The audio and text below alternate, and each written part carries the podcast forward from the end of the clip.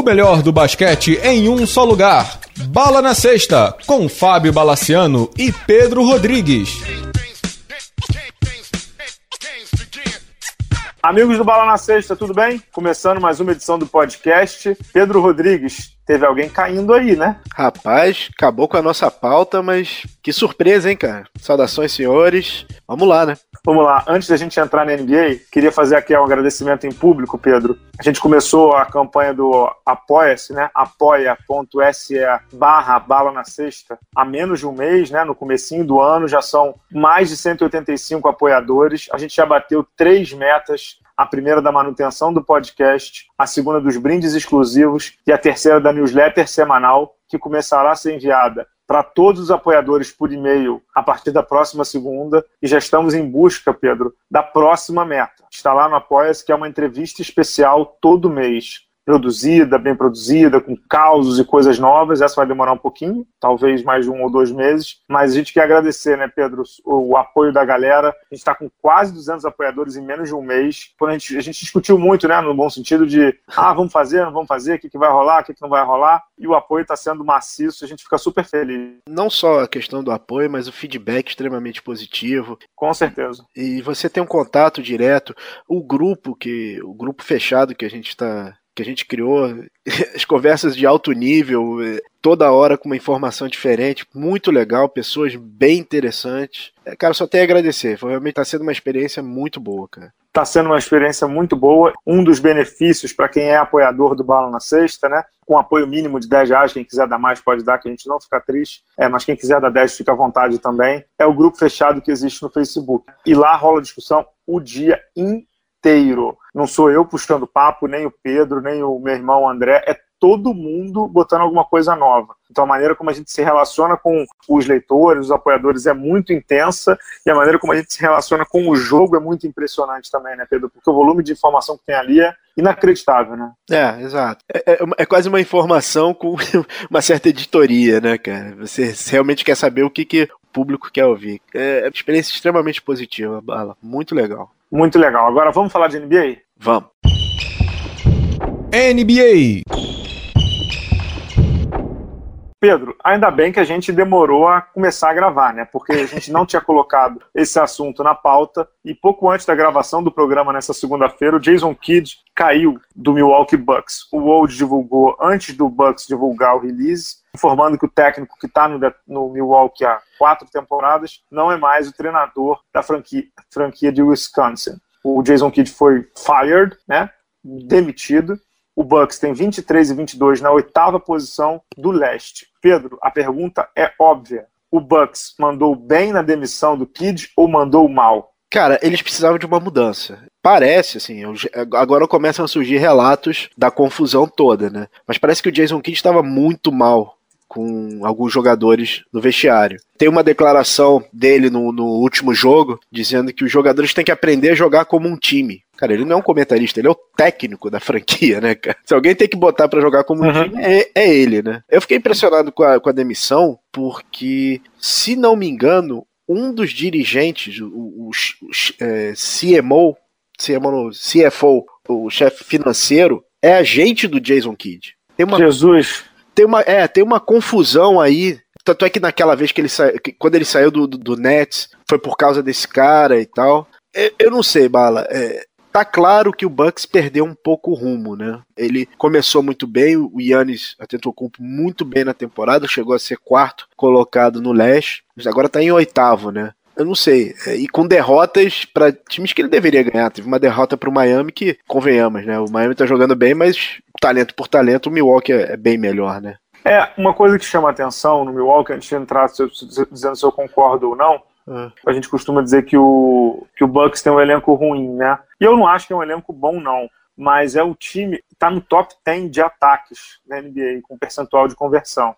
E é um time que tem três jogadores com mais de 17 pontos, né? O Antetokounmpo com 28, o Middleton, que voltou bem de lesão, ele é um bom jogador, o Chris Middleton, tá com 20 pontos de média, é a primeira temporada da vida dele que ele tem 20 pontos de média, e o Eric Bledsoe, que você conhece bem do seu Phoenix, que chegou e já tá com 17 pontos de média. Então, claramente não era um problema de ataque, no sentido de converter as bolas, mas na defesa, esse time é uma tragédia. Então, o Milwaukee, ele permite aos adversários 47%, é a quinta pior defesa da NBA. E pior do que isso é o Milwaukee Bucks, ele permite quase 40% de conversões de bolas de três. É o pior time de marcação de perímetro da NBA. Para um time que tem o Bledsoe, o, o próprio Antetokounmpo, o Brogdon e o nosso bravo Delavedova, é um número bem esquisito, né, Pedro? Muito. E, e, o próprio Brogdon, né? Que é um bom defensor é de Brogdon, perímetro. Falei. É um excelente defensor de perímetro, né? E lembrando que tá voltando agora o Jabari Parker, né? Que parece que tava as turras com o Jason Kidd, né? É, o Jabari Parker já tinha pedido para voltar antes. Uhum. E você vê como é que o clima não era bom. Que tem um jogador lá, o, o, o Sean Kilpatrick. É alarmador, tá no Bucks há três anos, né? Tá tentando um espaço ali há muito tempo, né? Já passou pelo Nets e tal ele botou God is good, né? Agradeceu uhum. a Deus pelo Jason Kidd ter saído. então não estava, de, digamos assim, não estava de extrema leveza o clima no vestiário. Né? Mas é. o segundo Old, segundo o Old, desculpa te cortar, segundo o Old, o Antetokounmpo está devastado com a informação, porque ele venerava o Jason Kidd. É, ele, o Jason Kidd mudou a carreira do Antetokounmpo. Ele deu a bola, falou, cara, eu não tenho armador, tá aqui a bola, faz o que você quiser ele libertou a fera, digamos assim, né? É, uhum. É, é, normal que eles, eles tenham uma relação intrínseca. Se eles não tivessem uma boa relação com o Antetokounmpo, ele não virava temporada, né? É verdade. A minha dúvida só é assim, quando você demite o Jason Kidd, você não pode demitir para colocar o assistente técnico, concorda? Não, de jeito nenhum. Principalmente na situação que o Milwaukee tá, né? É isso. E aí, para mim, a pergunta é: quem que você vai contratar para dirigir? Provavelmente o cara que, que todo mundo quer dirigir, que é o Antetokounmpo. O, Antetokounmpo ele tem uma média de 28 e 10 e 4,5 de assistência. 28 pontos, 10 rebotes, 4,5 de assistência. Pedro, é descomunal o que esse cara está fazendo. Então, qual é o técnico que você vai trazer? Não pelo Antetokounmpo em si, porque o Antetokounmpo tem contrato de, de mais até 2021, né? Tá renovado aí por um século. Mas assim, como é que você faz esse cara atingir um outro nível e o time atingir um outro nível? Tá claro, ele não vai pedir para ser tocado ainda, não sei o que e tal. Eu temo, Pedro, que ele com 23 anos entre no mesmo espiral do Anthony Davis. Uhum. E não é bom, né? Cara, eu vi muito o nome do Dave Fisdale online, né? Agora, a questão é que o Dave Fisdale aparece para qualquer trabalho atualmente na NBA, né? Tem que ser alguém a, a longo prazo, não, não, não pode ser alguém para cumprir essa temporada. Realmente não consigo ver um nome que care essa parada que não esteja empregado, né? Não é todo mundo, como foi o Golden State, que vai achar um, um Steve Kerr dando sopa no mercado, né? Sabe um nome bom que não tá empregado, mas eu acho muito difícil acontecer? Jeff Van Gundy, cara. Ele é um cara que, assim, eu gosto muito dele comentando. Mas será que ele é essa Coca-Cola toda para dirigir o, o Giannis? Cara, ele, ele vai fazer um grind ali que a, de, a defesa, pelo menos, vai melhorar bastante. E ele realmente vai segurar na mão do grego. Ele, ele é ele, todos os superstars que jogaram com ele adoram ele, né? Eu tinha pensado nesse nome não, Pedro. É um bom nome mesmo. É. É um bom nome, é um bom nome. E acho que, inclusive, é o mais forte dos nomes. Agora, só lembrando que o, o, o seu amigo Jeff Van Gundy aí não treina um time, deve ter o quê? Uns 215 anos, né? É, ele não treina um time, ele tá fazendo USA Basketball, mas realmente não é a mesma coisa que um, uma temporada de NBA, né, cara? Não, não é, não é. O Bucks que espera aí o retorno do Jabari Parker, né? Segundo a comissão técnica, ele estava pronto para voltar. O Jabari Parker foi para a D-League essa semana e vai jogar dois joguinhos, três joguinhos lá na D-League antes para pegar ritmo, antes de retornar ao Bucks. Na temporada passada, ele estava com 20 pontos de média, ele estava jogando muito bem e se machucou, né? Essa foi a segunda temporada seguida que ele se machuca. Vamos ver como é que volta o Ala, que foi de Duke também, né? A gente falou uhum. do, do escrevido do Zion Williamson no blog essa semana. O Jabari Parker jogou para o Coach K em Duke, né? Exato. E é, é realmente uma franquia que é, chegou num, numa encruzilhada, né? Porque tem que manter o nosso bravo Antetokounmpo feliz. Porque tudo bem que ele tá com o contrato renovado, mas cara aspira mais, né, cara? Ah, sim, pra ele chegar lá na, na diretoria e mandar um. Acabou, né? Tô insatisfeito. É, exatamente, é um pulo, né, cara? Ele, ele é um garoto que não é para ficar disputando só playoff, não, né? É, exato. Ele tava em conversa para MVP pra, no, no, começo da temporada, entendeu? Então, titular em All-Star, não dá. Ficar em oitavo é, no leste, nesse leste, cara. Não, não dá. E, olha lá, ó. Saiu uma matéria agora ó, da Ramona Shelburne, da ESPN. Ó, vou ler aqui, ó. Acabou de sair. O Jason Kidd disse para a ESPN que o Giannis Antetokounmpo ligou para ele 15 minutos antes do Kid ser demitido, se oferecendo para que salvar o emprego do Kid. E aí o Kid disse para a ESPN, abre aspas, ele me ligou e disse, coach, não está certo o que eles vão fazer com você, mas eles vão deixá-lo ir, eles vão te demitir. Aí o, o Kid disse para o Antetokounmpo, eu tenho esse mesmo sentimento, Giannis. E aí o, o Giannis disse para ele: O que eu posso fazer por você? Me diga. Você quer? Eu ligo para os donos. Eu posso fazer o que você quiser. E aí o Kid disse: Não tem nada que você possa fazer. Claramente, os donos do Bucks deixaram a estrela do Bucks insatisfeita. Isso aí tá óbvio, né, Pedro? Tá, tá, tá. Óbvio. E tá óbvio também o tamanho do caráter desse cara, né, meu irmão? Porque se o Jason Kidd foi responsável por levantá-lo, ele fez de tudo para segurar o cara lá, né? Ah, imagina o pânico do, da diretoria do Milwaukee caso o Jason Kidd assine com alguma franquia no que vem, né? Assim, como é que eu vou dizer? É o risco, né? Uhum. Mas, cara, eu, eu, vou te dizer uma coisa, Pedro. Eu acho que a demissão do Jason Kidd, não vou dizer que é injusta, não, porque o Milwaukee poderia estar jogando mais. Mas ela é bem complexa, viu? Ela é bem complexa. Não, Bala, é, é claro, é, é o que tá claro é o seguinte: ele tinha o apoio do Superstar. Ele tinha o apoio do Superstar. Mas, assim, é, todo o vestiário em volta não estava satisfeito com a situação. É, o Jabari Parker, é, ele, era, ele é o segundo, efetivamente o segundo jogador dessa franquia. Não é, ainda não é o Bledsoe, nem sei se vai ser o Bledsoe. É, a queda do, do, do, Milwaukee em janeiro e em dezembro foi muito acentuada. E assim, de repente ele não está conseguindo não tá mais, mais conseguindo motivar esse, esse jovem núcleo para ir para frente, né? Ah, o problema era o Greg Monroe, mas o Greg Monroe foi, foi trocado, entendeu? É, uhum. Então, a estrada estava pavimentada, né? É, eu acho que o problema do, do, do Jason Kidd não era nem de, de motivação, mas sim de informação. Não sei se ele estava conseguindo passar tudo que ele sabe, e ele sabe, porque esse cara jogou muito, né? Você sabe disso. Mas eu não sei se ele estava conseguindo transmitir, né? Uma pena, é uma pena. É um cara que teve um começo bem atribulado no Nets, que era atribulado. Vamos ver se o Jason Kidd consegue um outro rumo. Eu achei que era o, o melhor cenário dele, sabia, Pedro? Pegar um time Também. jovem, que Também. desse tempo para ele, que ele pudesse se desenvolver. Também, eu, eu, concordo inteiramente. O começo do Nets foi horroroso, e ele saiu, voltando um pouco que eu falei anteriormente, ele saiu do Nets muito mal, né? Realmente. Saiu, saiu. E ele fez bons playoffs, entendeu? Ele conseguiu levar o, o, limitado Milwaukee na época, dois, um, um ano atrás, batendo de frente com o Toronto, entendeu? Ele tava num viés de subida. Ele, aparentemente ele perdeu o controle do, do vestiário. Né? É. Falando em crise, vamos, vamos falar de outra crise? Crise vinho tinto? Crise vinho tinto e não é na Venezuela, é uma crise também, também num lugar de frio, frio pra caceta. Cleveland, Ohio, os caras deixaram o Golden State sem banho, mas quem está tomando lavadas. ducha de água lavadas e duchas de água fria é o Cleveland. O Cleveland, no momento em que a gente grava, tem 27 e 18, uma campanha que o coloca, Pedro, no mesmo patamar do Miami Heat. Inacreditável, né? É, inacreditável, né? E assim, a gente teve sábado, né? Começaram os jogos sábado, né? Que é o ABC Showcase, que é o jogo que passa pro, pro país inteiro. O jogo contra o Oklahoma City Thunder, que o Oklahoma trucidou o Cleveland. Trucidou. Não tem outra expressão. Tyron Lu começou com Kevin Love, que jogou 3 minutos. Tyron, o Kevin Love parece que estava doente.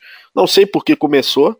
E assim, não existe um sistema para proteger o Isaiah Thomas na defesa. O Westbrook, que é maior do que o Isaiah Thomas, sei lá, 15, 20 centímetros, e mais forte por quase 80 quilos. Ele passou por cima do menino, do Isaiah Thomas, meteu 20 assistências. E assim, o sistema defensivo do Nets é o caos, como diria Rômulo Mendonça, né, cara? Pedro, posso fazer uma série de perguntas para você ou não? Vamos lá. Vamos à mais simples de todas. É hora de demitir o Tyron Lu ou não? Cara, eu faria algumas trocas antes. Eu acho que o, o Cleveland precisa se reforçar defensivamente. Ele tem um problema de pessoal, de montagem de elenco. E uhum. não sei se jogaria o nosso bravo Tailu para as feras. Você acha que ainda não? Cara, aparentemente ele já, ele já tá fora, né? Porque a declaração do LeBron James é, é, é sistemática, né? Ele falou assim: olha, se cair ia ser ruim, mas não posso fazer nada, né? Assim, uhum. é, ele tá com um relógio na cabeça, né? Tá, tá. É, é, eu fiz um texto para o blog tentando dar umas explicadas no que estava acontecendo no Cavs, e aí citei, né, que ele foi muito mal naquela opção. A gente, engraçado, a gente comentou exatamente isso aqui, né? Uhum. Que a opção dele tirar o Tristan Thompson do quinteto titular para jogar com quatro abertos, né? Com, com o nosso bravo Kevin Love de cincão, seria terrível no sentido de físico, de proteção de área, de proteção de sexto. Não deu outra, né, Pedro? Cleveland hoje é um time, não sei se existe esse adjetivo, fragilíssimo, mas é muito frágil perto da sexta, né? Ele é muito frágil. E assim, em relação ao ano passado, é, ano passado a defesa do Cleveland também não era uma maravilha, mas eles, eles marcavam muitos pontos. O ataque compensava as falhas defensivas, né? E o Tristan Thompson efetivamente estava muito melhor do que esse ano, né? Pode parecer bobagem, mas assim, ele não ter o Ian Shumpert na rotação é muito ruim, porque ele é um, ele é um armador que defende um, muito melhor que o Derrick Rose e o próprio Isaiah Thomas, né? Ele ajuda no, no, no como é que eu vou falar? No mismatch, né? No, no uhum. na, na, defesa, né? Mismatch em português seria o quê? Mismatch em português seria desequilíbrio defensivo. É, né? é nas rotações ali, uhum. digamos assim. Uhum. O que preocupa muito pro Cleveland é que, assim, não sei se os caras têm tanto tempo assim para fazer troca, né? A gente tá chegando já na época do All-Star, tema inclusive do próximo programa, a gente vai deixar pro próximo, porque o Jason Kidd deu uma alongada aqui.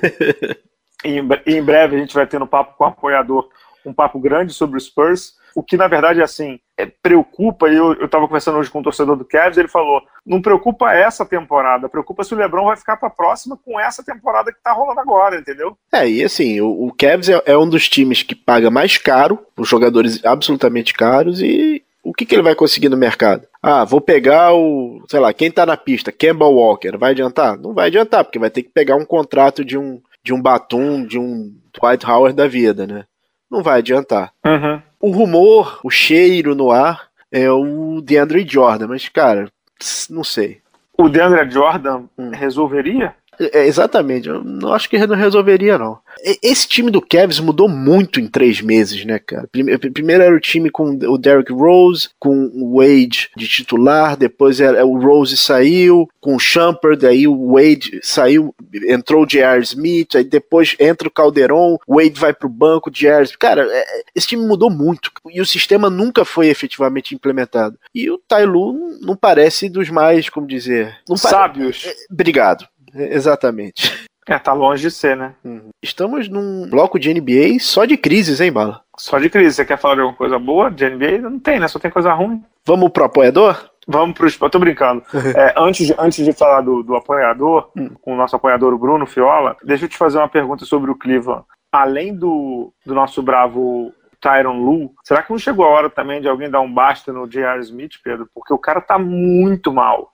O problema de dar um basta no, no, no, no J.R. Smith é que o valor de mercado dele já é baixo. Der um é basta. É zero. É, exato, vai ficar negativo, né, cara? Então, assim, uhum. sinceramente, só falta ele botar uma camisa do Knicks, né? Ele é o J.R. Smith do Knicks hoje, né? Ah, total, ah. totalmente disfuncional, né? Totalmente fora de propósito, né? E fez beicinho quando o Dwayne Wade virou titular e ele achou que ele tinha que ser titular. Pelo amor de Deus, né, cara? O J.R. Smith tá muito mal. Ele tá com a mesma média, você falou do Knicks, ele tá com a mesma média do Knicks, né? Uhum. Sete, é. sete pontos, oito pontos por jogo, numa, nunca marcou nada. Mas nem matar a bola ele tá matando, né? Arremessa... Fica difícil, né, cara? Arremessando muito, muito mal. Assim, Bala, é, é, é uma das maiores decepções da temporada, né? Esse time do Cavs, né? Ah, sim, é uma das maiores. E, e, sabe o que é o pior? É uma das maiores decepções da temporada e tem, tem grande chance de ganhar o, o leste, né? Tem grandes chances. Imensas chances de, de levar o, o leste. Né? Exato, exatamente. Vamos ao nosso papo com o apoiador? Vamos lá. Pedro, no espaço do apoiador dessa semana, a gente traz o Bruno Feola. Ele é um dos mais ativos no grupo fechado do Bala na Sexta, dos apoiadores do Bala na Sexta. Qual é o tema do Bruno, Pedro? Pois é, cara, o tema do Bruno é um bom tema. Vamos falar do um pouquinho do San Antonio Spurs, né, cara? O Spurs, assim, no papel, tá tendo uma, de novo, uma boa campanha, tá em quarto no Oeste, é a melhor defesa da NBA, mas isso é só no papel, né? A franquia apresenta alguns problemas aí, principalmente de lesão do seu principal jogador, Kawhi Leonard, né? É, ontem, no dia 21, Uh, tivemos um jogo contra o Indiana, que foi o primeiro jogo que o, que o nosso bravo Tony Parker começou no banco, né? O nosso bravo Popovich pediu para ele ir pro banco. E aí, Bruno, tempo chegou para esse núcleo do San Antônio, cara? Bom, em primeiro lugar, é um prazer estar com vocês. É um prazer falar sobre o Spurs, porque eu, quando era pequeno, comecei a ver basquete, jogar basquete por causa de um jogador que era o Maxi Bogues. Que jogava nos Hornets e não tem nada a ver. Mas como morador do Parque São Jorge, corintiano de família fanático, eu tinha que torcer pro time preto e branco. Então me restou o Avery Johnson. Então é, eu sempre acompanhei e gosto muito. Sobre a situação do Spurs, particularmente acho bem surpreendente, por alguns motivos. Assim, sem o Tony Parker bem há algum tempo, é, Rudy Gay funcionando de uma maneira que não era como era esperado, sem Kawhi Leonard, que para mim é um dos dois melhores jogadores da liga hoje, estava em terceiro até dois dias atrás e agora está em quarto. Muito graças à excelente temporada que pouca gente fala do Lamarcus Aldridge, que é espetacular e o velhinho do Paul Gasol tá surreal também, apesar de ter caído muitos números, mas eu tenho visto alguns jogos, principalmente na parte de ataque, ele facilita muito o time. Mas, o Bruno, eu vou te colocar uma pergunta super clara. Acabou a mágica do Spurs? Porque a pergunta é mais complexa, eu vou te explicar depois o porquê. O Spurs joga de uma maneira única, né? com passes, deslocamento, um jogo quase que europeu. Mas a NBA hoje não joga assim. A NBA joga num jogo quase que de risco, né? Com muita bola de três e tal, não sei o quê. O jogo dos Spurs ficou datado para a NBA atual ou você não concorda com isso? Eu concordo, por alguns motivos. Em primeiro lugar, você precisa ter um backcourt um pouco mais forte, tanto defensivamente quanto em ataque. O Tony Parker era impressionante. Para mim, é o signature move mais bonito que tem, aquele giro dele de bandeja. Mas ele, infelizmente, não é um cara que ataca tanto e não joga tanto para finalizar. Hunter Murray e o Pat Mills tão pouco fazem isso. E você não tem como equalizar esse jogo com esses números uns que funcionam que são absurdos, como o Curry, o Westbrook e assim por diante. É muito difícil jogar nesse estilo de jogo hoje e o Spurs draftou muito mal nos últimos anos, né? A gente sempre valoriza o trabalho deles, mas foi draftado muito mal nos últimos anos. Se achava que o DeHunter Murray era um steal e não está se tornando isso, muito pelo contrário, é um cara com muita dificuldade de passe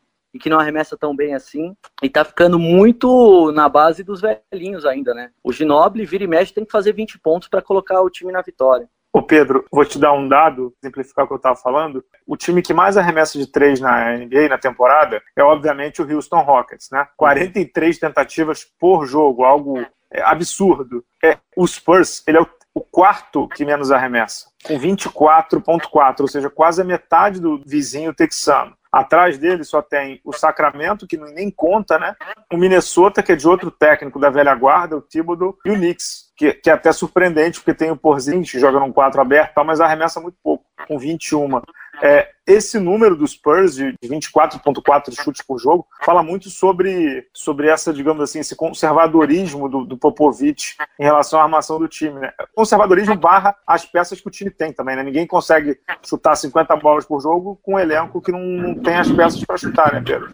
É, e isso daí passa muito por um jogador que, assim, parece implicância, mas não é, que não teve a evolução que a gente imaginava, né? A gente tem que ver que o Danny Green tá nessa temporada com 8.5 5 pontos por partida. Realmente se esperava mais dele para melhorar essa questão da, da bola de três. Não tá acontecendo, né, cara? É engraçado, né? Porque defensivamente eles estão. Eles, o, o time vai bem. O time é, é melhor defesa hoje da NBA. Agora, no ataque, se não me engano, eles estão na frente só de Grizzlies e Sacramento, né, cara? Tem um dado que é importante, Bala, que eu gostaria que você, só, só para complementar o que você tinha dito, tirando o Danny Green e o Kyle Anderson, todos os outros jogadores chutam menos do que 37% da linha de três. E hoje numa NBA moderna que chuta muito aberto, e que você tem que ter no mínimo 40%, principalmente dos armadores, né? E dos alas, pelo menos de 1 a 3. Sem dúvida. E o que é mais impressionante, Bruno, isso que você está falando é o que eu ia falar agora. É que não é que o, eles chutam com pouco percentual, como você falou. É que por exemplo, o maior percentual do Spurs de três é o do Gasol, que é 41%. Mas é um cara que arremessa duas bolas de três por jogo. Ou seja, se você for usar o percentual aí, com 41%, é uma bola por jogo, se tanto. É, o Brent Forbes chuta 40%, mas ele arremessa três bolas de três por jogo, não é? E não é nenhum fenômeno. Então é um jogo que ficou muito focado no Lamarcus Aldridge e o Spurs esperava que o Kawhi Leonard trouxesse isso para a quadra, né? Ou seja, trouxesse algo diferente, até de, de força física, de penetração, de empurrar a bola para cesta, que é, o Kawhi, Kawhi é craque de bola, né? Mas ele claramente está mal fisicamente. Ele claramente está mal fisicamente, tanto que o Spurs deu aquele shutdown nele, né? Disse que não sabe quando ele volta. E aí, não sei se vocês leram, Pedro e Bruno, surgiram rumores essa semana. O Spurs negou veementemente, mas veio do Old. O Old tem muita fonte dizendo que o Kawhi Leonard e a, a, diretoria dos Spurs entraram em rota de colisão por não concordarem com os métodos de tratamento dizendo que o Spurs estaria tratando o Kawhi Leonard com um pouco de distanciamento. Isso é meio bizarro para a gente ouvir falar dos Spurs, né? Porque o Spurs é sempre uma franquia meio modelo, né, nessa forma de tratamento jogador-franquia, né? Ah, essa história da lesão é muito estranha. Eu estava lendo isso um pouco antes de entrar no, no call aqui. E o mais estranho é que ninguém exatamente sabe o que está acontecendo foi a mesma lesão que aconteceu com o, o Parker. Com o Tony Parker. E aparentemente não tem resultado. Ele tá em shutdown, não sabe quando volta. E quando voltou, voltou muito longe daquele Kawhi Leonard do ano passado, que era impressionante. É, e, Pedro, o é, que, que, que, você acha dessa história aí? É rumor demais do Old ou tem fundamento? Olha, é, eu acho que vazaram, vazaram a gente do Kawhi Leonard essa, essa história, porque ele foi tratado pelo mesmo, mesmo fisicista, pelo mesmo médico do Tony Parker, e eles não conseguem encontrar a causa do problema. Agora estão falando de uma tendinite, de alguma coisa mais em relação ao esforço repetitivo. Tá muito estranho isso aí. Tá muito estranho. Realmente não é característico do, do Spurs esse tipo de, de notícia, esse tipo de coisa vazar, né, cara? Não, não é. Agora, antes da temporada, eu falei com um, um, cara que vive nesse negócio da NBA. Ele é um é, dirigente, conselheiro, sei lá que é consultor hoje lá de, de, de, um time da NBA. Não, não, vou, não vou abrir muito, não. E ele me disse o seguinte: Bala, o Spurs está jogando o jogo da espera. Ou seja, como ele viu que nessa temporada não ia rolar nada para ele, eles não agitaram tanto o mercado, não foram tão pesados no mercado, estão esperando as duas próximas temporadas. Eu falei, ah, legal, isso que você está falando tem fundamento, tem um, um quê de razão. Mas aí eu me espantei quando eles renovaram com o Lamarcus Aldridge até 2021 e também mantiveram o Gasol por, por um salário que não é alto para os padrões da NBA atual, mas são 32 milhões pelos próximos anos. E aí o Parker tem o, o Spirante né, nessa temporada, o Ginobili ganha pouquíssimo, o Rudy Gay ganha pouco, o Danny Green, ele, os dois são, se não me engano, player option, eu vou dar uma olhada. São player option dos dois, Danny Green e Rudy Gay, mas eu não vejo o Spurs, primeiro que não é um time de atacar free agents assim. Segundo que eu não vejo também tanto espaço para eles contratarem, sei lá, vamos supor que Paul George vá para o Spurs. Você vê isso, Bruno Feola? Eu, eu, não, eu não vejo o Spurs nesse jogo de, de, espera, como esse meu amigo me disse, eu não vejo o Spurs tão, tão, digamos, tão forte assim, não. Não vejo e não vejo um draft relativamente bom para eles para a posição que eles vão pegar, porque é um draft do próximo ano muito focado em cara alto, que hoje é a principal qualidade deles, e limitado no primeiro round do draft para dois, três armadores no máximo. Então, corre o risco de, de ficar um pouquinho mais do mesmo esse ano. É, lembrando que foi noticiado na, na pré-temporada, né, na, quando acabou a temporada, é que a diretoria deu um, meio que um ultimato pro Lamarcus Aldridge e até vazaram o nome dele em algumas trocas, né? Lembrando que os, os Spurs tentou o Kyle Lowry, o Kyle Lowry pediu um caminhão de dinheiro, os Spurs falaram não, muito obrigado. E eles perderam até mesmo o Jonathan Simmons, né? Que era um jogador importante na defesa para parar os Currys e os Harden da vida, né? E Sim. bom no ataque também, ele matava a bolinha, né? Uhum. Chama muita atenção que, tirando o Lamarcus Aldridge, se eu não me engano, o segundo jogador que tem mais ponto é tirando o Kawhi Leonard que jogou nove jogos, é 11.5. Isso, é, o, é, o maior gap da NBA. É muito absurdo isso para um time, e para um time que, em geral, tende a distribuir bem a bola, né? Como o San Antonio Spurs. É o maior gap entre o primeiro cestinho e o segundo cestinho da NBA, sabia? É impressionante, é impre... ainda mais vindo do San Antonio. É, é uma temporada, como o Pedro Rodrigues vai dizer, é uma temporada, para mim, disfuncional do Spurs. Mas ainda assim tá em quarto, terceiro lugar do Oeste, né? Ou é, seja... e, e ainda assim vai fazer 50 vitórias pelo vigésimo ano consecutivo. O lance todo do Spurs é, é que a gente se acostumou, e com toda razão, a elogiar os Spurs por tudo que eles fazem como o próprio Popovich gosta de dizer, é o melhor programa de basquete da NBA, é o melhor programa de basquete, né? Como se fosse uma faculdade e tal. Tem de tudo lá, desenvolvimento de jogadores, desenvolvimento de comissão técnica, é o, o, o, tem, tem o Kenny Atkinson que era do Spurs, o Sean Marks que era do Spurs, o Indiana tem gente lá, todo mundo tem, né? Atlanta. Mas o lance todo, o Atlanta, o Mike Budenholzer, tem, tem todo, todo lugar tem alguém do Spurs. O lance todo é que, para mim, o Spurs está ficando muito refém dele mesmo. Então, se ele não renovar, não jogador, mas de pensamento mesmo, vai ficar difícil para ele concorrer, porque o Pedro trabalha com TI, ele vai entender o que eu vou dizer hoje a NBA é muito do. Como é que é o método, o Pedro? É, é Scrum. Sprint, né? É Scrum. Scrum, é muito sprint. Scrum, o negócio todo. Do, é o método agile. A NBA hoje é o método agile, é o método ágil. É assim, a NBA hoje permite o erro, porque a NBA hoje é um jogo de 120 posses de bola, 130 posses de bola. Então ela permite que você erre mas ela permite que você erre tentando. Então, você jogar um jogo de espera, você jogar um jogo mais conservador, não vai te levar a lugar nenhum na NBA, não. Eu tô super de acordo. É, eu acho que isso daí passa por, por esse núcleo, né? Que eu acho que o, a renovação realmente dos Spurs foi, é, será quando fechar esse núcleo fabuloso que começou lá em 98, né? Agora uma pergunta. Ginobili tem 40 anos. Se eu não me engano, Tony Parker tem 34, mas fisicamente ele vem decaindo muito. Se você pegar as temporadas dele de 2010 para cá, ele saiu de 18 pontos por jogo e agora está em 8 e ainda erra muito pouco, mas ele não tem aquele volume de jogo. Você não acha que talvez os Spurs tenham perdido o timing para fazer essa renovação? Ó, oh, Bruno, eu vou te dizer uma coisa. Eu acho que você tem razão. Tony Parker tem 35, faz 36 agora. Eu acho que você tem toda a razão, mas ao mesmo tempo, como é que você vai tirar os caras de lá? Entendeu? É muito difícil. Eles ganharam muito com a franquia. Eles, eles, eles faz, fazem parte. Não é que eles fazem parte de um trio razoável. Eles fazem parte do trio mais vitorioso da história da NBA. Então, tem vezes que. que não é gratidão a palavra, não, tá? Mas tem vezes que, que é difícil você tirar uma parte da história para você mudar um pouco disso com eles ainda bem, entendeu? O Parker, até 2014, 2015, não faz tanto tempo assim, faz duas temporadas atrás só, ele tinha 14 pontos de média, não é tão pouco assim, né? Pois é, mas acho um pouco complicado, por exemplo, hoje o Tony Parker falou sobre o, bench dele, ele falou, ok, eu sabia que a minha hora ia chegar. E talvez quem vê um pouquinho o Tony Parker, eu que sou armador e adoro ver armador jogar, jogar, via que era decadente o jogo dele. Talvez não tão grande como o gap que aconteceu essa temporada.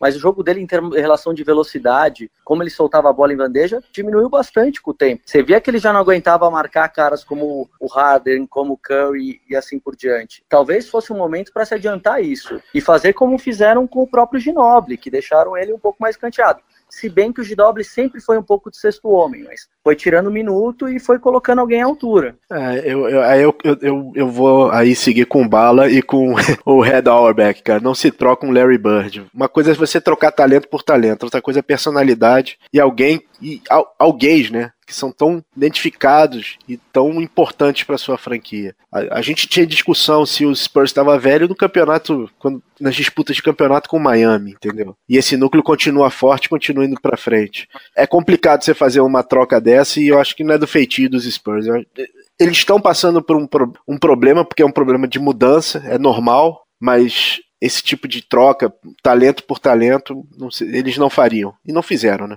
Não fizeram e, e, e vou te dizer, o Bruno, eu também não faria. É, eu sei que talvez você fale assim, pô, Bala, você está sendo mais passional do que profissional, o mundo profissional não é assim e tal. Pode ser, mas é, é, é muito difícil. É muito... E outra, quem quereria um Tony Parker ou um Ginobili, entendeu? O Ginobili teve uma chance de sair, né, para Philadelphia, não foi? Uhum, uhum. Temporada passada, e o Spurs cobriu a oferta. O Spurs cobriu a oferta, fazendo o Ginobili o jogador mais bem pago do time. É, é, difícil você dizer que o Spurs fez errado, na minha opinião. É bem difícil.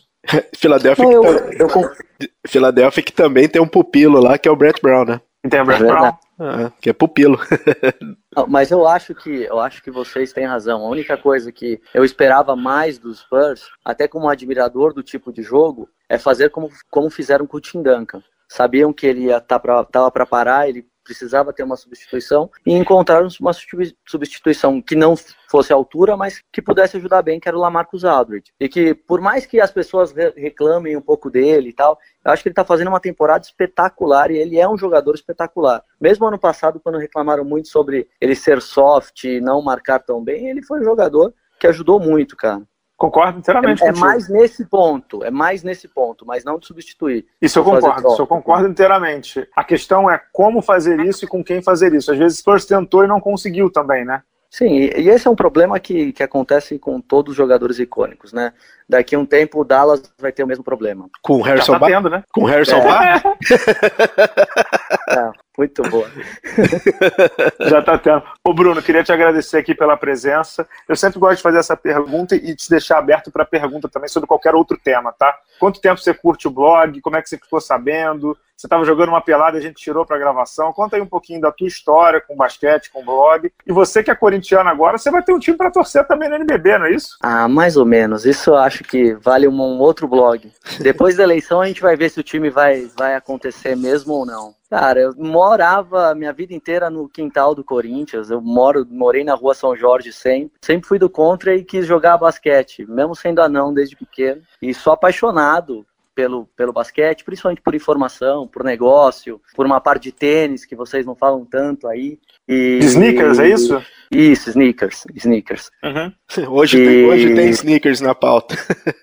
Tem, e eu tive, assim, contato com vocês porque eu acho de verdade, Bala, que você é o cara que mais fala de basquete bem no Brasil hoje. E acompanho já fazem uns 5, 6 anos, assim. E uma coisa que eu, assim, uma necessidade pessoal que eu tinha era de ter um grupo para conversar de basquete sempre que eu quisesse. Então, se você tem a oportunidade, puder ajudar o pessoal no Apoia-se, vai te ajudar muito mais para você discutir de basquete do que ajudar o pessoal do Bala aí. Não, é, antes de te permitir o que você quiser aí, só uma coisa que, que eu, desde que o grupo foi criado lá no Facebook, eu passei a acompanhar o basquete de uma maneira muito diferente. Eu sei que tem um mês, mas é um volume de informação que a galera posta ali no Face que é surreal, né? Eu sou super ávido por informação, mas ali virou meu hub de informação. Mesmo assinando Insider, vendo 247, ali tá no meu, na minha timeline na hora que subiu. E eu sempre tô com o computador.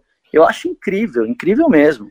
E o que, que você E ia aí, complementar aí? Eu queria conversar com você sobre o Zion Williamson. Você acha mesmo que ele vai ser esse jogador surreal? Olha, vocês, eu, eu acho engraçado, a gente traz os caras aqui e eu sempre termino me ferrando. Eu sempre termino me ferrando. O que, que, que eu acho, né? Eu acho, Bruno, assim, ele tem, tem uma, uma força física descomunal, né? Mas ele joga hoje contra meninos que têm 30 centímetros, 40 centímetros a menos que ele. Então, tudo nessa vida tem que ser relativizado barra parametrizado, digamos assim. O que me falaram, e é uma verdade, é assim, o arremesso dele ainda é muito desconjuntado. Então, é óbvio que ele tem 17, 18 anos, vai jogar com o Coach K. Se eu pudesse dar só um conselho para ele é fique no mínimo dois anos em Duke, porque tua carreira vai ser muito melhor. Agora, como os americanos dizem lá, né, o money talks, o dinheiro fala mais alto, o dinheiro fala muito mais rápido. Então, eu acho que vai depender muito desse desenvolvimento em 12 meses do que ele vai conseguir. Grandes enterradores, né, grandes, grandes dunkers, são bons para o jogo das estrelas, são bons para o Facebook Bala na Sexta, coloca um vídeo maneiro, mas eu não sei se esses caras conseguem se virar na NBA atual, não. Na NBA atual, a gente sempre fala aqui, né, o Bruno? Hoje é um jogo de chute, né? Pois é, essa é a minha grande preocupação. E não sei se você já teve a oportunidade de ver, ele fez um Adidas Camp há mais ou menos seis meses atrás, inclusive Com com Barrett. ball mais novo. É, E, que e o o Lamelo, né? Ball. E É, Ângelo lá. É, e, e pastou um pouquinho. E você falou uma coisa que eu concordo 100%, assim, e sempre procuro falar para as pessoas mais velhas. As pessoas que gostam de basquete, em geral, são saudosistas para ver esse cara no um contra um, que vai enterrar forte, e o basquete já não é mais assim.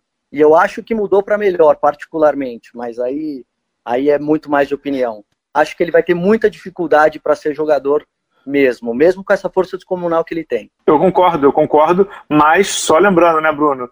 Ele tem 17 anos e vai jogar pro Coach K. Então, É, não vou dizer que ele tá com a faca e o queijo na mão, mas ele pode estar com a faca e o queijo na mão, né? Eu concordo. cabeça, né? acho que ele ainda é muito cru para esse hype que ele tem. E uma outra coisa, não sei se você acompanha o 247 Sports, essa classe do draft é considerada a pior da década. Não sei se você viu isso já também. E ele foi só o Eu- terceiro, né? É considerada a pior da década, mas, por exemplo, o garoto canadense que vai jogar com ele, o Barrett, né? Barrett. É muito bom. Eu vi ele no Mundial Sub-19 contra os Estados Unidos. Ele, com 16 anos, ele já estava arrebentando no jogo.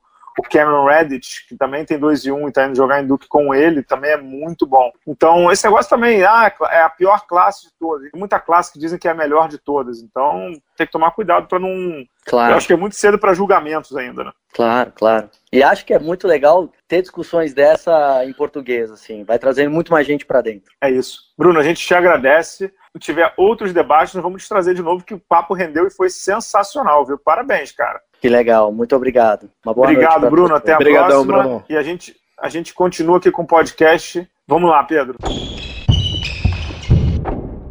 Pedro, a gente acabou aqui de falar com o Bruno Feola, que deu um show falando aqui do San Antonio Spurs. Que papo é esse de tênis que você quer comentar? O que, que, que, que tá rolando? Pois é, cara, saiu tênis novo do Paul George, o PG2, PG2 que é uma parceria da Nike com a Sony. Então é um tênis com assinatura da PlayStation. Então ele tem algumas, como dizer, algumas firulas dentro dele. A, a língua, você tem os símbolos do, do controle, o, o triângulo, a bolinha, o, o, quadrado. E ele tem uma, um, um solado com uma absorção que treme como o controle. Você não joga videogame, os controles têm uma coisa que eles chamam de rapid feedback, né? Que é quando tem algum movimento no uhum. jogo, o jogo treme um pouco. Eles colocaram no tênis, se chama Pulse Mode. É um tênis edição limitada, vai começar a ser vendido agora nos Estados Unidos, vai custar 110 dólares. E não, senhores, a bateria não é recarregável, ela dura 150 horas e depois não carrega mais. Então, quem quiser comprar o edição especial do Paul George, em breve nas lojas online da Nike. Você vai comprar? Não, eu só compro Jordan. muito bem, Pedro. Muito bem, Pedro Rodrigues. Gostei. Você saiu bem. É... Vamos falar de NBB, não? Vamos. NBB. Pedro, na semana passada a gente falou sobre o Anderson Varejão, que possivelmente chegaria ao Flamengo. Uhum. E ele chegou ao Flamengo, ele foi apresentado ao Rubro Negro lá na Gávea, fui na apresentação do Alisson Varejão, se não me engano, na quarta ou quinta passada, ele chegou direto de Cleveland, foi para a Gávea, foi apresentado no auditório lotado lá, no, lá na sede do Flamengo, ali na Borges de Medeiros, no Rio de Janeiro, na Lagoa, ali na Gávea. E aí, Pedro, agora com o Varejão no Flamengo, qual é a perspectiva? O que, que o Flamengo ganha, o que ele ganha, o que, que o NBB ganha? Agora já dá para falar com concreto, né? O que, que temos na mesa nisso tudo aí? Bom, Bala, vamos lá em quadra, o Flamengo consegue ter uma rotação em garrafão que ele precisava desesperadamente. Ele precisava de jogadores fortes para parar esses Etieniques da vida, como a gente viu na Sul-Americana, que aconteceu com o Flamengo tendo de novo problema no, no problema no garrafão. É, fora de quadra, Bala, eu acho que eu acredito que o Flamengo, não tô desmerecendo o Marcelinho, que é o maior ídolo do, do basquete do Flamengo, o Marquinhos, que é um jogadoraço, e o Olivinha, que é um jogador que meio que representa a, a aquele elan do Flamengo, a torcida é raça. Mas o Anderson Varejão, ele extrapola tudo isso. Acho que desde o Meinse, o Flamengo não tinha um jogador tão carismático. O problema é que o Meinse era um fenômeno rubro-negro. O Varejão tem um, um, apelo praticamente mundial. Eu fiquei impressionado com a entrevista dele, com a, a forma que ele falou, a forma que ele tratou os fãs e a apresentação dele também foi muito boa no jogo de sexta-feira. E sim, Bala, o, o Flamengo, esse, esse jogo de sexta-feira, ele foi meio que o que o americano chama de statement, né? Foi uma mensagem. Todos os, os, os checkbox de fraquezas que o Flamengo tinha, se a gente fizer um SWAT rapidamente, é, o Flamengo clicou praticamente todos. É, Flamengo não tem ginásio a torcida do Flamengo coloca no mínimo 1.600, 1.700 pessoas lá. O Flamengo mostrou intensidade o jogo inteiro. Esse jogo com o Botafogo, o Flamengo não parou um segundo. Melhora no garrafão, rotação, os jogadores do banco vindo muito bem. Assim, Bala, o Flamengo é, ele deu um upgrade não só em quadra, mas de cabeça, né? Realmente um passo acima, né?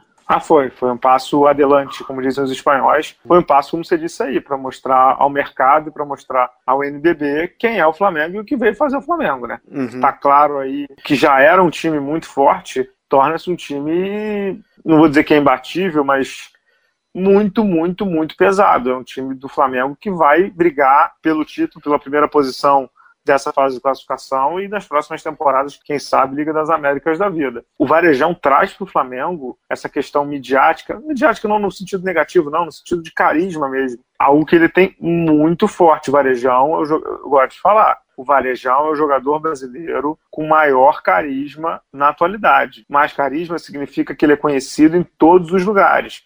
Ele não é conhecido só no basquete. Minha mãe conhece o Varejão, minha esposa conhece o Varejão, tua esposa também. Uhum. O cabelo dele uhum. chama muita gente. Então, o Flamengo vai explorar isso no contrato dele, não sei se você sabe, Pedro. Uhum. Tem a questão do, licenciamento, né? Tem, tem licenciamento. E eles estão desesperados atrás de fornecedores para produzir os, os, produtos. Que, cara, a, isso, a peruca. Isso, a peruca. Parece que vai ter peruca, chinelo, é, aquele bonequinho, Bubblehead. Sim, é uma uhum. máquina de fazer dinheiro, né? Uhum. Vai, vai. Só que nada disso. Outro dia eu vi uma entrevista do DeMar DeRozan, ele falou muito bem, bem, né? Nada disso vai fazer sentido se ele não jogar bem, né? Uhum. O que, que você acha dele em quadra?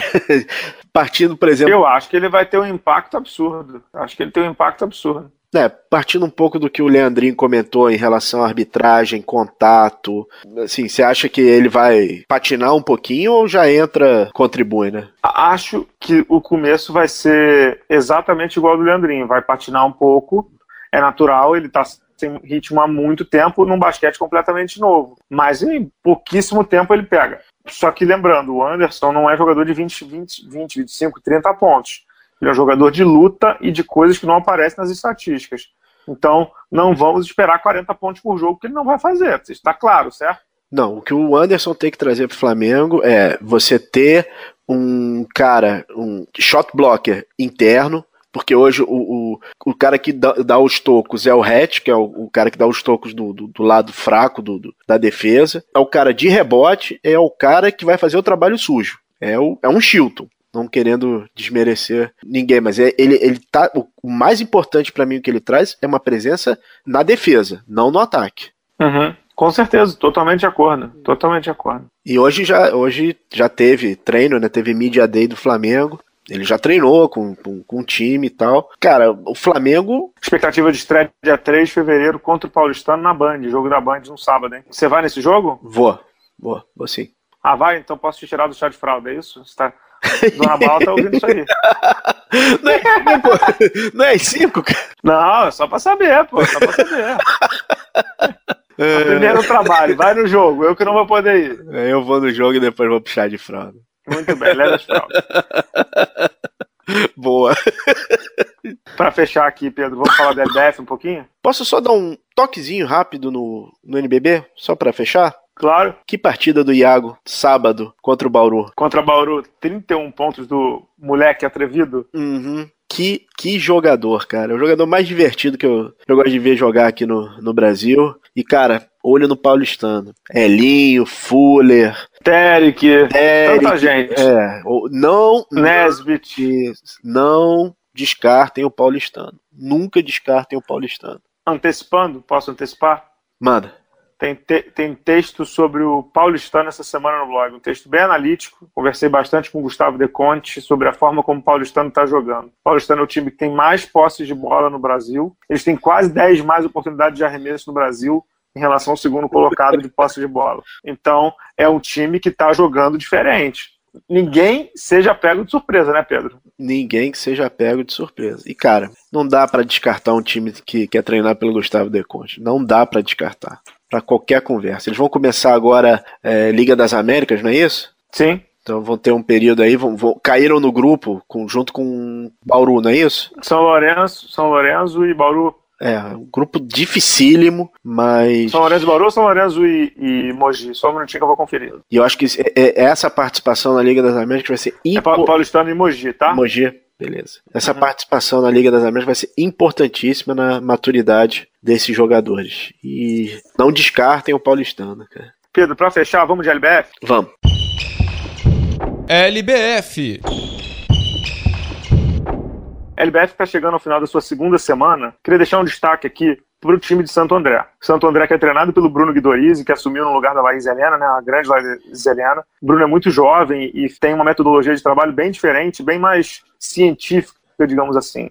Ele faz uma rotação bem longa do time, são oito atletas que jogam mais de 20 minutos e a Bianca que está jogando 11, que é mais jovem. Tem destaque na Jaqueline e na Silvinha, que são as, as mais veteranas, né, e que tem 17, 14 pontos de média. Mas Santo André tem uma jogadora chamada Dominique. Ela é de 89, então ela está tá chegando já aos seus 30 anos e nunca teve tanto destaque assim, Pedro. Ela, ela jogou em Santo André mesmo na última temporada.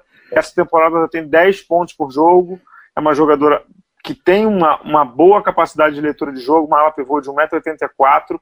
Santo André já tem três vitórias no campeonato. É o único time que tem três vitórias. Obviamente o calendário vai variando, né? Por conta de viagens, isso tudo, como é o da NBA, como é o da NBB. Mas é o único time que já tem três vitórias, né? Vera Cruz Campinas e o Sampaio Correia também estão invictos, tem duas vitórias. Vale a pena ficar de olho nessa LBF, todos os jogos transmitidos pela web, Facebook e o Twitter da LBF divulgam sempre o, os links e tal. Não dá para ficar dizendo assim, ah, não passa jogo. Passa jogo, é só você procurar, né? Passa jogo. E eu, eu, eu vi no site, começou uma coluna nova no site, você tá sabendo de alguma coisa, cara? É verdade. Bala na Sexta, vulgo Fábio Balaciano, começou uma coluna toda segunda-feira em que eu vou tentar falar muito do aspecto de fora de quadra da LBF, que está tentando fazer diferente. A diretoria comandada pelo Ricardo Molina, pela, pela turma toda da LBF, está tentando fazer diferente, está tentando chegar a, um, a uma atração um pouco mais atrativa, um pouco mais não, mais atrativa para o público que acompanha o basquete feminino. Então toda segunda eu vou estar lá no site da LBF, vou divulgar sempre nas redes sociais. Espero que a galera goste. Essa primeira coluna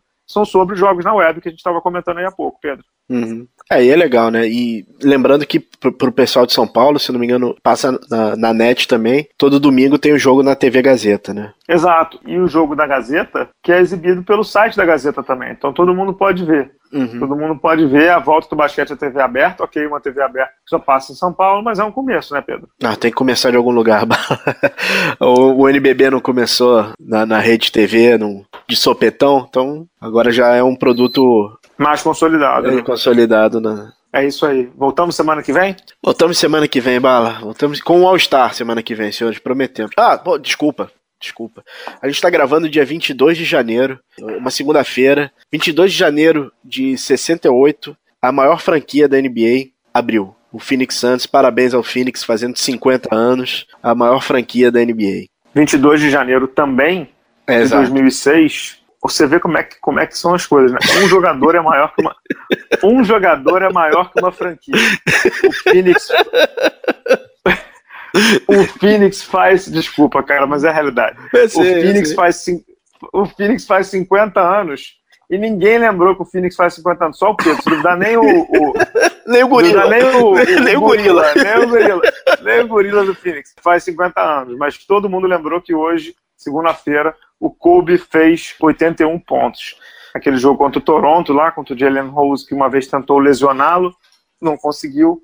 O Kobe despejou 81. Um joguinho que até o Baby brasileiro, o brasileiro uhum. Baby estava nesse jogo. Espetáculo. Parabéns ao Phoenix Suns. Saudades, Kobe Bryant. Vamos que vamos. Para quem é apoiador, digamos que segunda-feira já tem novidade no e-mail de manhã logo cedo, né, Pedro? Uhum, isso aí. Então, é, voltamos semana que vem, agradecendo a Estação Indoor, Pedro Amorim, Pedro Rodrigues do Rosário. Até semana que vem, viu? Até semana que vem, Bala. Valeu, pessoal. Tchau, tchau. Até a próxima.